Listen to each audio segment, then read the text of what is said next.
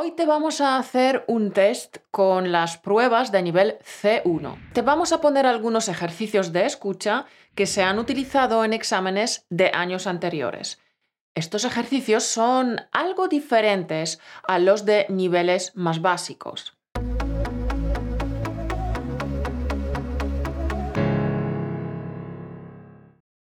Hola, ¿qué tal? Esperamos que estés pasando unas vacaciones de Navidad estupendas y como no queremos interrumpirlas, hoy no te vamos a robar mucho tiempo. Sí, esperamos que estés disfrutando estos días en familia, así que te traemos un rápido test de español. Llevamos un tiempo recopilando las pruebas de nivel de español desarrolladas por las escuelas y organizaciones más prestigiosas, la Real Academia, el Instituto Cervantes, la Oficina del Español, el Ministerio de Educación y Cultura, etc. Como la mayoría de nuestros oyentes están entre el nivel B2 y C1, hoy te vamos a hacer un test con las pruebas de nivel C1.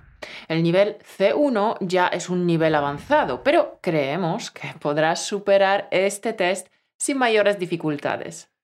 En los exámenes oficiales de nivel avanzado se valora a conciencia la capacidad de comprensión, porque una buena comprensión posibilita responder con fluidez. Por esa razón, los ejercicios de escucha equivalen al 40% de la nota del examen. El 40% es mucho, así que vale la pena entrenar el oído. Entonces, te vamos a poner algunos ejercicios de escucha que se han utilizado en exámenes de años anteriores. Estos ejercicios son algo diferentes a los de niveles más básicos. Mientras que en los niveles básicos se usan audios grabados por locutores de voz o profesores de idiomas a una velocidad menor, en el nivel C1 se usan fragmentos de situaciones naturales y genéricas, normalmente extraídos de la televisión. Muchos de estos fragmentos son escogidos porque presentan alguna dificultad extra. Por ejemplo, ruido del público, eh, titubeos de la persona que habla, una dicción descuidada, acento o una velocidad algo rápida.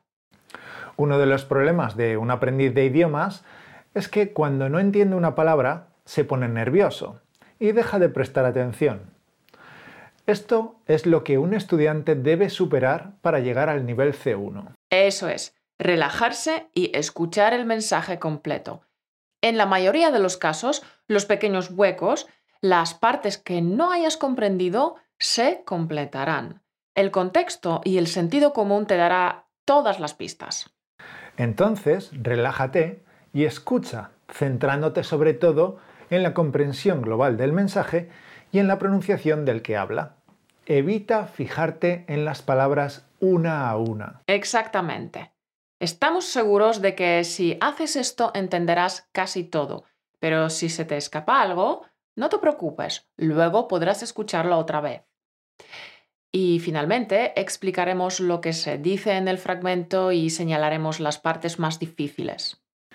Pues prepárate, siéntate y ponte unos auriculares porque empieza el test.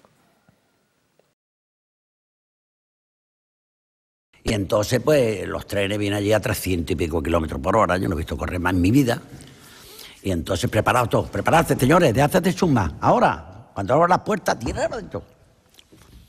Y nos estamos preparados y llegó el tren hasta ti, abrí la puerta rápido. Cruzando, no llegué a la asociación para apuntarme porque me cogió un coche, un Renault Clio. ¿Un Clio? Un Clio. Y dice el tío que no me vio. Yo iba en pantalones cortos, un gorro, ¿verdad? Un perejín con de muchos colores. pero es el filete en la sartén y asarlo hace así. y yo con el tenedor y el cuchillo. ¡No! Que se lo come la sartén, me cago todo. Se quedó el filete así. Oh, tuve que comer con una lupa.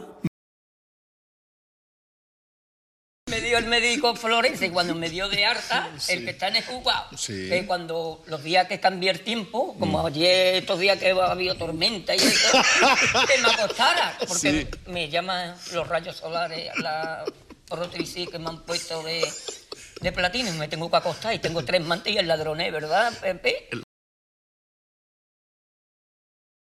Y le metí una patada a la, farola y hacer la luz. No. Y a poner así, oh no, no. Alejandro, no.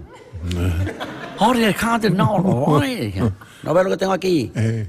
Sentencia italiana. Oh, no, no. Y una... Bueno, ¿qué tal, encanto? ¿Se te ha escapado algo?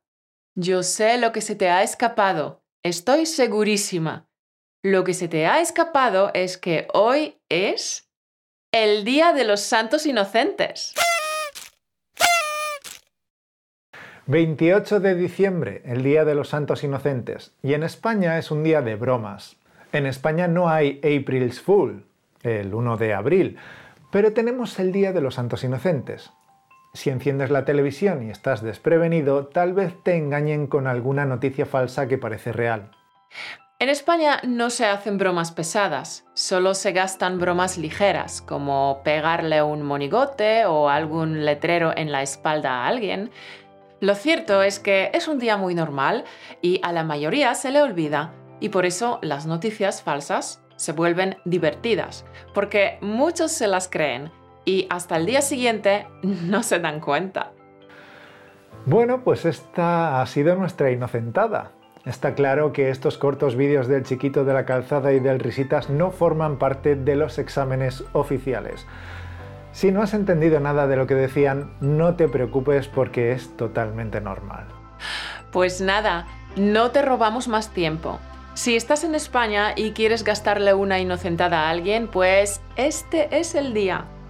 Nos volveremos a ver dentro de dos semanas. Un beso.